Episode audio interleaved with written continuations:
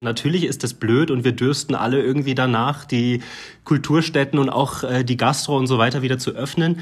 Aber ähm, ich meine, wir wollen alle aus dieser Situation, in der wir uns gerade befinden, wieder rauskommen. Und äh, die Stadt kommt damit ja erstmal ihrer Sorgfaltspflicht irgendwie nach, ihren MitarbeiterInnen gegenüber und auch der Gesellschaft, würde ich jetzt mal so sagen. Und das bietet dazu natürlich eine ganz andere Planungssicherheit. Das sagt Maiko Miske, Produktionsleiter vom Loft-Theater, zum Beschluss der Stadt, die stadteigenen Kulturstätten bis Ostern weiterhin geschlossen zu halten wie die Entscheidung zustande gekommen ist, wie die großen Theater das finden und ob Theater, die unabhängig von der Stadt agieren können, mitziehen, also zum Beispiel das Loft, darüber sprechen wir heute. Ich bin Marianta, schön, dass ihr dabei seid. Mephisto 976, Radio für Kopfhörer. Das letzte Mal, dass ich ein Theater von innen gesehen habe, das ist eine ganze Weile her. Jetzt nicht, weil ich eine Kulturbanausin bin, wie man so schön sagt. Nee, im Gegenteil. Sondern weil seit knapp zehn Monaten Kulturveranstaltungen, zumindest so wie wir sie gewöhnt sind, nicht mehr stattfinden dürfen.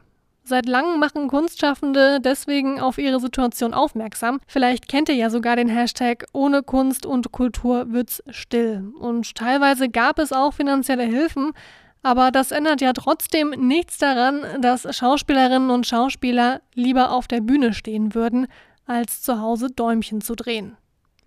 Die städtischen Kulturstätten in Leipzig, zum Beispiel das Gewandhaus oder das Schauspiel, die werden aber mindestens noch bis Ostern geschlossen bleiben. Das hat das Kulturdezernat der Stadt diese Woche mitgeteilt. Was dahinter steckt, das weiß Joris Bartsch. Hi Joris. Hallo. So, eigentlich ist der Lockdown ja nur, sage ich mal, bis Mitte Februar angesetzt. Warum will die Stadtverwaltung ihre Kulturbetriebe jetzt von vornherein länger geschlossen lassen? Ja, da äh, orientiert sich die Stadt Leipzig am Freistaat Sachsen. Äh, der hat nämlich schon vergangene Woche bekannt gegeben, dass staatseigene Betriebe, also äh, zum Beispiel sowas wie die Staatsoper in Dresden, äh, eben bis Ostern geschlossen bleiben sollen. Äh, wichtig dabei ist, dass das erstmal äh, hauptsächlich den Publikumsbetrieb betrifft, also Vorstellungen und so weiter, das fällt eben alles aus. Ähm, wie das mit Proben ist, das kann ähm, individuell entschieden werden pro Betrieb. Ähm, und das äh, Ganze soll den äh, Kulturbetrieben eben ein bisschen Planungssicherheit geben. Äh, Im letzten Jahr gab es da nämlich einige Probleme. Ähm, da wurde sich zum Teil auf eine Spielzeit vorbereitet, ähm, Stücke geprobt, Corona-konforme Stücke erstmal rausgesucht, bei denen man den Abstand einhalten kann. und dann ist die Spielzeit eben doch ausgefallen. Äh, die Schließung bis März hat also äh, schon auch Vorteile für die Betriebe ähm, und das sagt auch Enrico Lübbe, das ist der Intendant äh, vom Schauspiel Leipzig. Und in der Hinsicht waren wir alle erstmal sehr, sehr dankbar über diesen langen Zeitraum, auch wenn natürlich erstmal nicht schön ist. Natürlich würden wir sofort wieder spielen wollen, auch spielen können. Also im Schauspiel Leipzig könnten wir relativ schnell wieder an den Start gehen.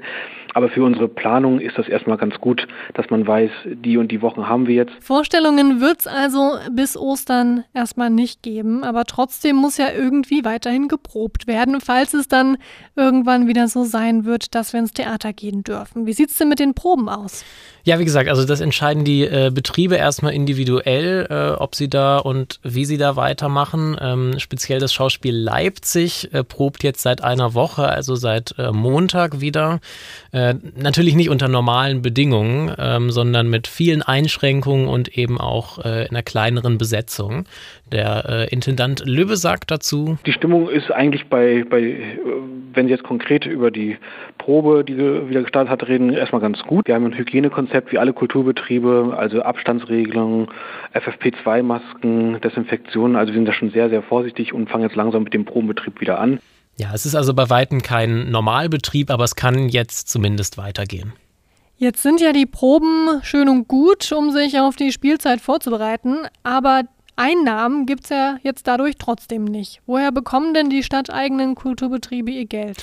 Tja, laut äh, Stadtverwaltung sollen diese äh, finanziellen Nachteile, die jetzt eben durch den, ähm, durch den Vorstellungsausfall entstehen, ähm, durch Kurzarbeitergeld und Überbrückungshilfen ähm, abgefedert werden.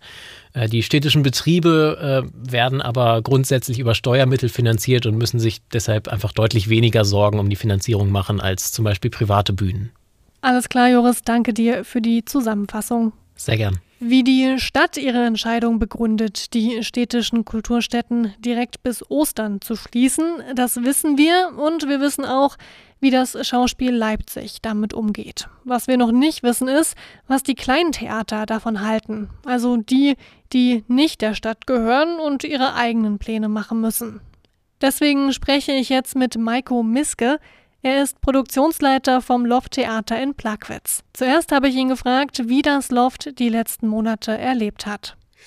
Äh, ja, das Loft hat die Zeit genauso unterschiedlich erlebt, wie ähm, die letzten Monate unterschiedlich waren, würde ich sagen. Also es äh, gab ja verschiedene Phasen. Ähm, Im ersten Lockdown hat man erstmal versucht, irgendwie Herr der Lage zu werden und aus dieser Schockstarre, aus dieser Ohnmacht irgendwie rauszufinden. Also wir mussten uns als Haus überlegen, wie wollen wir künstlerisch arbeiten, wie kann man überhaupt künstlerisch arbeiten in, in so einer Situation? Und äh, waren natürlich auch im Austausch mit unseren KünstlerInnen, die wir nicht im Stich lassen wollten und hat gemeinsam versucht, eben nach Möglichkeiten äh, zu, zu suchen, äh, wie man sich irgendwie über Wasser halten kann. Ähm, und haben auch versucht, natürlich den Austausch mit unserem Publikum zu ermöglichen und da den Kontakt zu halten ähm, hatten da ein digitales Format, Pfeffi mit Steffi, in dem wir uns immer wieder unterhalten haben, eben über die aktuelle politische, gesellschaftliche Lage, in der wir uns befinden, über das Theater in der Pandemiezeit im Allgemeinen und uns immer wieder auch rückversichert haben, dass wir eben nicht alleine sind. Und dann ging es so langsam in den Mai, Juni, wo wir ähm, wieder ein bisschen hoffnungsvoller wurden und in die Zukunft geblickt haben. Wir haben ein Hygienekonzept entwickelt, was wir vom Gesundheitsamt haben äh, absegnen lassen, konnten so ein paar kleinere Formate machen, Präsentationsformate, eins zu eins Begegnungen ähm, und auch Outdoor-Events und ähm, hatten dann nach der Sommerpause fast schon wieder so ein bisschen das Gefühl von Normalität. Äh, wie gesagt, unter Einhaltung des Hygienekonzepts haben wir dann fast einen regulären Vorstellungsbetrieb gehabt und äh, konnten einige unserer Produktionen zur Premiere bringen, hatten auch Gastspiele. Ähm, das Festival of Europa konnte in reduzierter Form bei uns stattfinden und genau, umso überraschender kam dann eigentlich der zweite Lockdown. Ähm, überraschend, weil wir eben dachten, dass unsere Hygienekonzepte relativ sicher sind. Ähm, andererseits natürlich auch verständlich die Sache mit dem Lockdown weil wir sehen ja die Situation und die steigenden Zahlen und äh, wollen da alle wieder rauskommen. Also rückblickend eine sehr holprige Berg- und Talfahrt, könnte man sagen, die eben auch noch nicht zu Ende ist. Hm, ihr wusstet also auch nie, ja, wie wird es eigentlich nächste Woche so richtig sein? Und du hast ja auch schon gerade angesprochen, dass ihr über Finanzen natürlich auch reden musstet. Was habt ihr da für Kompromisse geschlossen? Gab es Entlassungen oder Kurzarbeit oder wie haben die Künstlerinnen und Künstler, aber auch ihr, die da ja regelmäßig arbeitet, wie habt ihr das äh, überlebt quasi?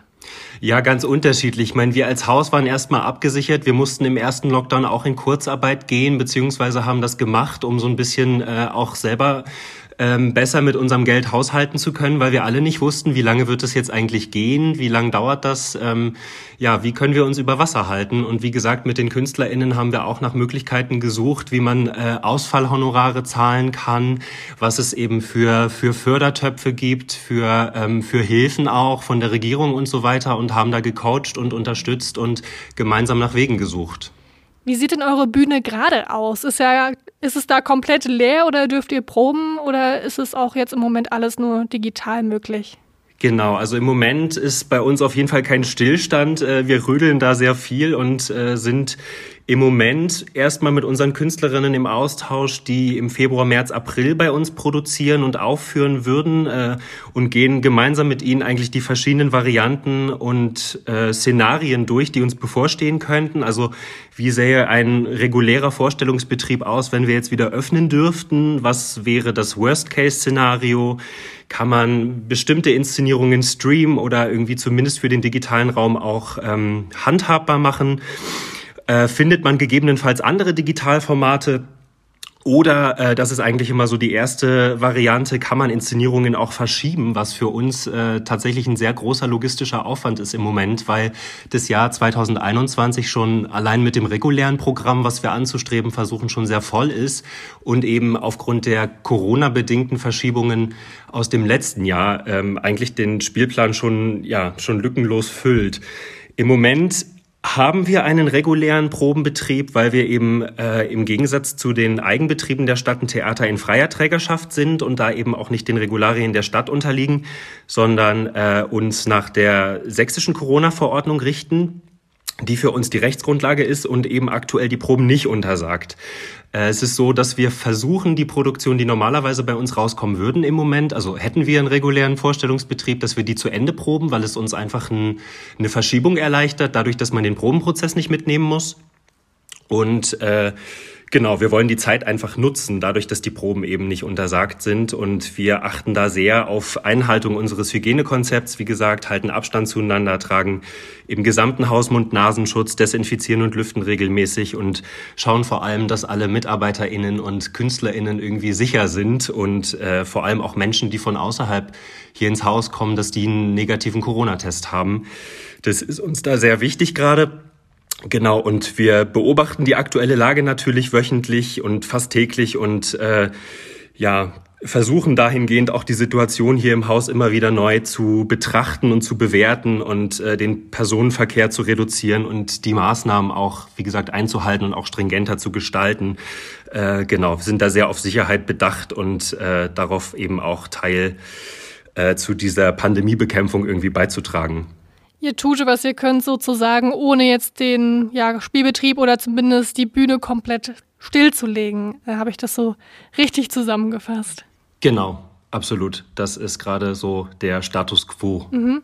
Könnt ihr denn die Entscheidung oder kannst du die Entscheidung der Stadt nachvollziehen, dass jetzt die stadteigenen großen Kulturstätten bis Ostern zubleiben werden? Weil ich meine, das sind ja schon noch über zwei Monate es ist ein ganz schöner, ganz schöner Zeitraum, in dem keiner so richtig weiß, was eigentlich noch bevorsteht. Ja, das stimmt. Also äh, ich kann von meiner Warte aus erstmal sagen, dass ich das sehr gut nachvollziehen kann und eigentlich auch sehr begrüßenswert finde. Also natürlich ist das blöd und wir dürsten alle irgendwie danach, die Kulturstätten und auch äh, die Gastro und so weiter wieder zu öffnen. Aber ähm, ich meine, wir wollen alle aus dieser Situation, in der wir uns gerade befinden, wieder rauskommen. Und äh, die Stadt kommt damit ja erstmal ihrer Sorgfaltspflicht irgendwie nach, ihrer Mitarbeiter, ihren MitarbeiterInnen gegenüber und auch der Gesellschaft, würde ich jetzt mal so sagen.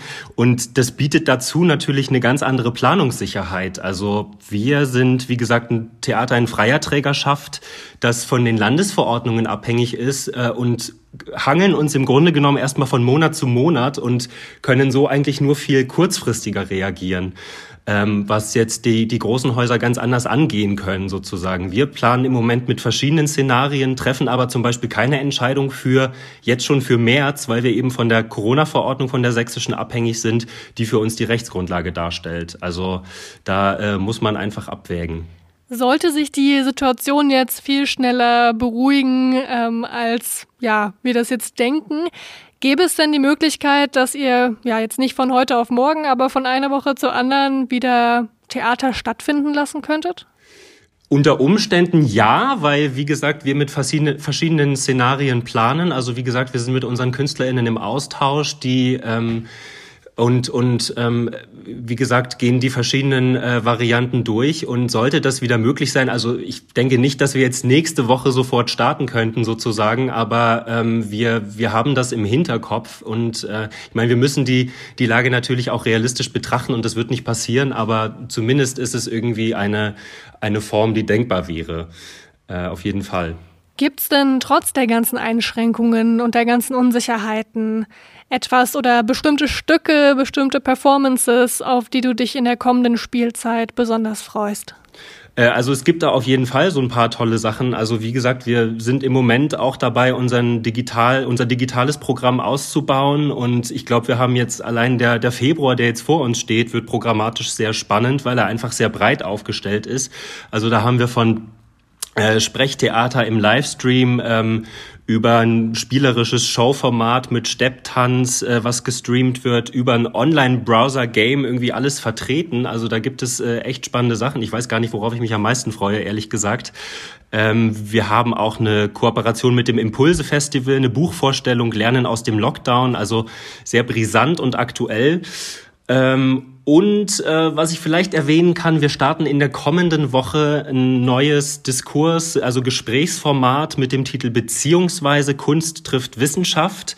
Äh, das wird, glaube ich, sehr, sehr spannend. Da geht es um den Erkenntnisgewinn also gerade in einer Zeit, wo äh, Fakten scheinbar nicht mehr so richtig wichtig sind und Meinungen irgendwie äh, viel lauter sind, ähm, geht es uns um den Erkenntnisgewinn und fragen eigentlich, wie entsteht Wissen und welches neue Wissen kann aus der Begegnung zwischen Kunst und Wissenschaft generiert werden. Und äh, da haben wir in der ersten Folge äh, den Direktor am Max-Planck-Institut für evolutionäre Anthropologie hier in Leipzig zu Gast, Dr. Daniel Haun. Ähm, genau, das wird, glaube ich, sehr spannend und ich hoffe erkenntnisreich und freue mich da sehr drauf. Das Lofttheater plant erstmal weiter digital, in der Hoffnung, dass so bald wie möglich wieder Vorstellungen im Haus stattfinden können.